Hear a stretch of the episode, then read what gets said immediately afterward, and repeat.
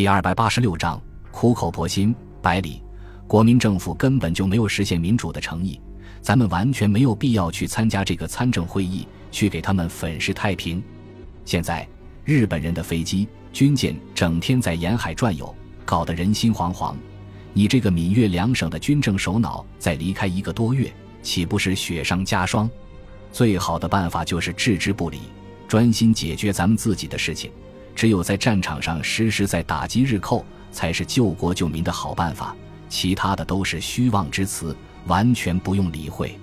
接到国民政府的通知之后，孙百里就把杜周南、罗斯柴尔德和杨英杰请了过来，听听他们对参政会议的看法。没想到的是，杜周南不但自己不去，还坚决反对孙百里出席这个会议，并且摆出一大堆道理来。杜周南的话音刚落。罗斯柴尔德就补充道：“目前咱们的经济发展势头非常好，再加上有这么多的优良海港和内地广阔的市场，前景也不错。十九路军依靠坚实的经济基础，可以不断的发展壮大，从而在战场上取得优势。如果我们去参加了这个会议，国民政府和委员长必然要闽粤两省与中央保持政令统一，税收上交国库。这样一来，”咱们辛苦积攒下来的财富就要拱手交出去，怎么能够甘心呢？接着他又加上一句：“福建省内的大部分商人、工厂主都和我保持着同样的看法。”作为犹太社团的领袖，罗斯柴尔德在经济领域拥有异乎寻常的影响力，进而左右着福建议政代表们的态度。接连听到反对意见，孙百里感到有些吃惊，不过他没有急于说服对方。而是把探寻的目光投向杨英杰，轻声问道：“杨先生，你不会也反对我们参加会议吧？”杨英杰苦笑着说道：“我倒是想支持你，但是实在找不出这样做的理由。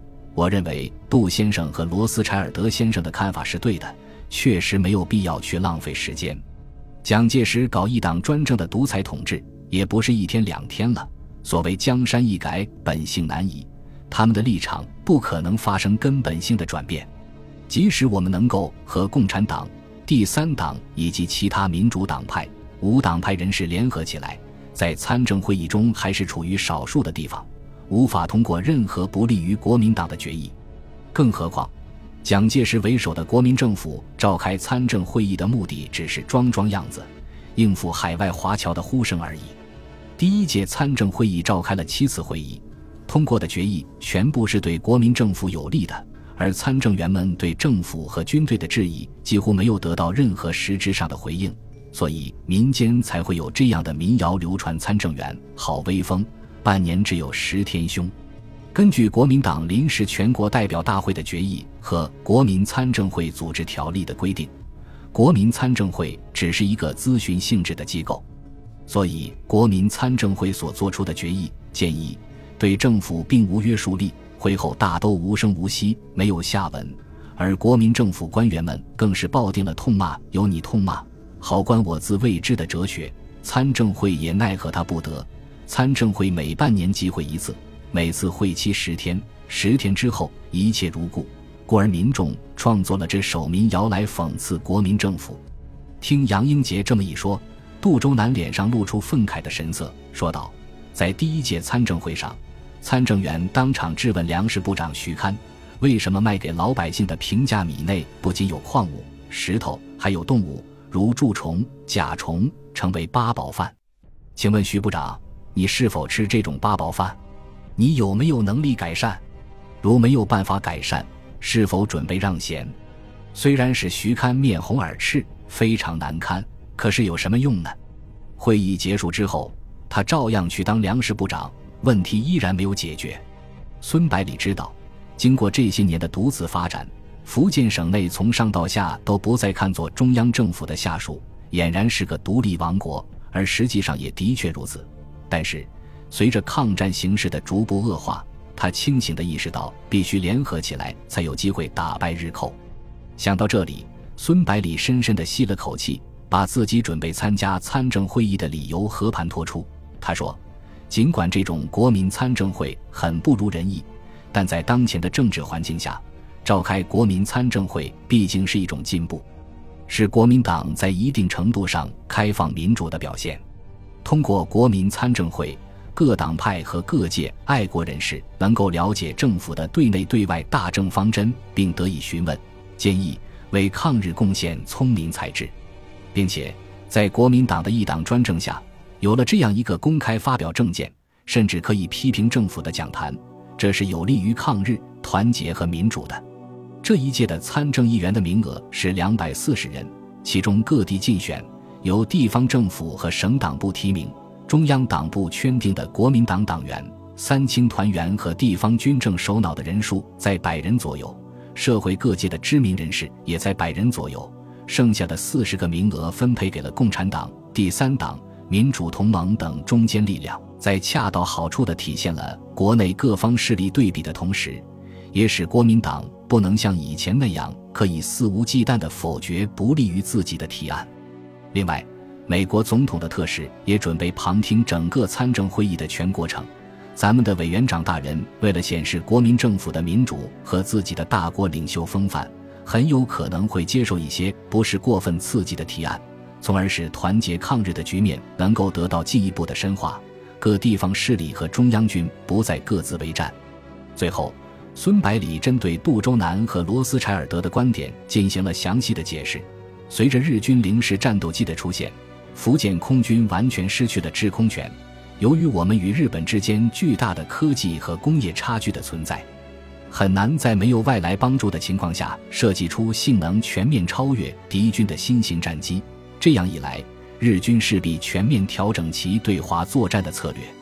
抗战打到现在这个时候，国军基本上都是依托崇山峻岭进行抵抗。日军的机械化优势就体现不出来了，因此，其陆军已经很难再发挥更大的作用。日本肯定会出动强大的海军，全面封锁我国海疆，攻占沿海港口，彻底切断物资进出通道，使国军穷于补给，最终不战自溃。我军虽然能够保证自给自足，但是也只能支持二十个师作战。可是，一旦国军溃败，把咱们的侧翼暴露出来的话，就很难抵御日军的攻势了，杨英杰问道：“我认为咱们的军队完全有能力抵御日军的进攻，保证各港口城市的安全。想彻底切断对外通道是不可能的。”杜周南附和道：“对呀，只要港口在我们手里，日本人就拿我们没办法。你不要忘了，咱们的大部分货船悬挂的是美国或者英国的国旗，难道他也敢打？”孙百里点了点头。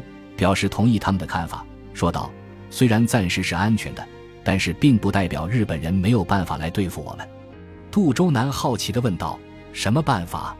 孙百里回答道：“其实非常简单，日本海军只要宣称福建沿海是军事禁区，自己要在这里进行大规模的军事演习，在此期间，任何船只不得进入，否则就不保证安全。这样一来，谁还敢进来？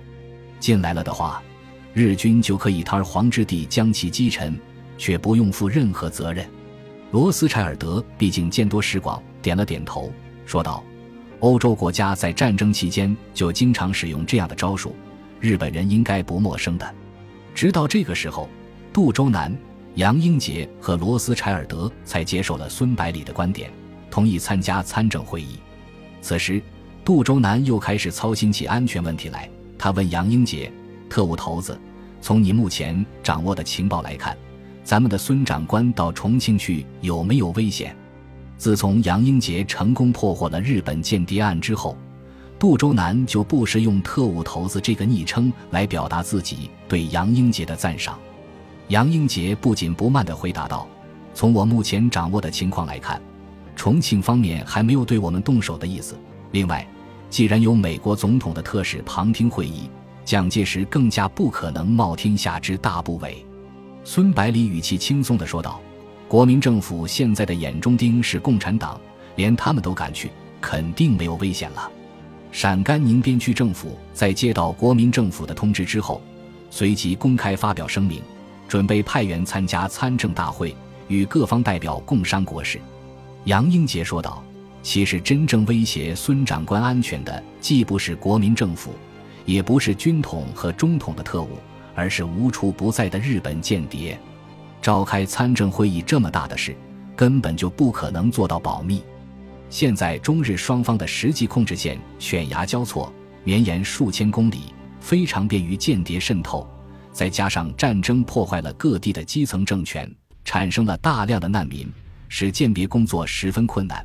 如果日本人想发动袭击或者搞破坏的话，恰恰是最好的机会。因此，处于安全角度考虑，我还是不主张你们以身犯险。”孙百里笑着说道。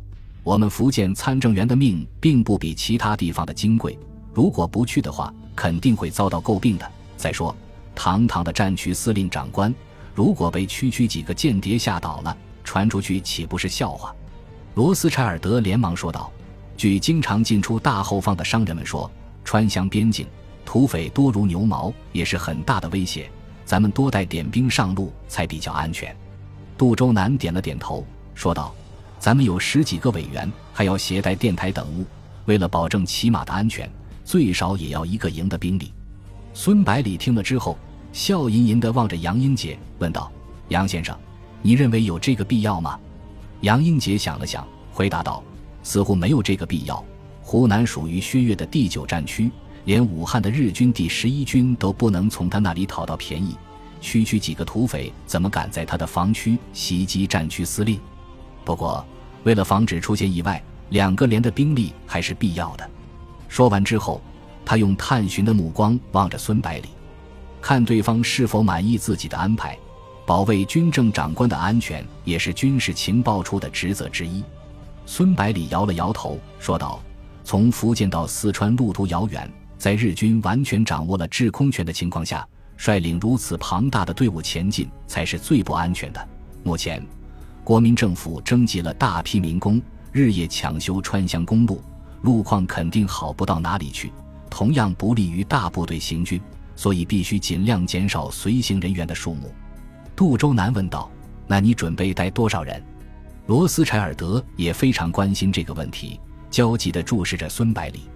孙百里回答道：“一个排就足够了。”然后他屈指算了起来：“我们福建省的十三个参政员。”再加上电台操作人员和机要参谋、秘书等人，也就是二十个人左右，用一辆卡车和一辆客车刚刚好。不行，绝对不行！三个人异口同声地说道。杨英杰说道：“据我所知，汽车目前只能通行到香川边境，剩下的路要换成处理车或者骑马才行。在狭窄的山道上，一旦遇到土匪袭击，这点兵力连照顾你们都忙不过来。”还怎么打仗？杜周南大声说道：“对呀，你是军人，能打能冲。可是我和罗斯柴尔德先生以及其他参政员可是从来没有上过战场的，怎么照顾自己？”孙百里已经意识到自己的想法欠妥，急忙改口：“既然这样，就派一个连吧，两百个人保护咱们二十个人，绝对绰绰有余。”解决了这个问题之后，杜周南盯着孙百里说道。咱们这一去至少也要一个多月的时间，你的军队交给谁指挥？作为十九路军的灵魂人物，孙百里很少离开军队，所以必须妥善安排。孙百里笑着说道：“这个我早就想好了。广东的事情就由于汉谋将军全权负责，福建就由廖启荣做主。他们俩无法决断的事情，再通过电报报告给我就可以了。”杜周南诧异地问道：“为什么选廖启荣而不是钟武？”孙百里回答道：“现在我军主要是防守，廖启荣比较谨慎，会少出点差错。中午太暴躁了，适合主动进攻。”然后他问杜周南：“政府的事情怎么安排的？”杜周南得意地回答道：“不管我在与不在，政府都会照常运作。”杨英杰打趣道：“那你岂不是变成一个多余的人了？”话音刚落，随即响起一阵哄堂大笑。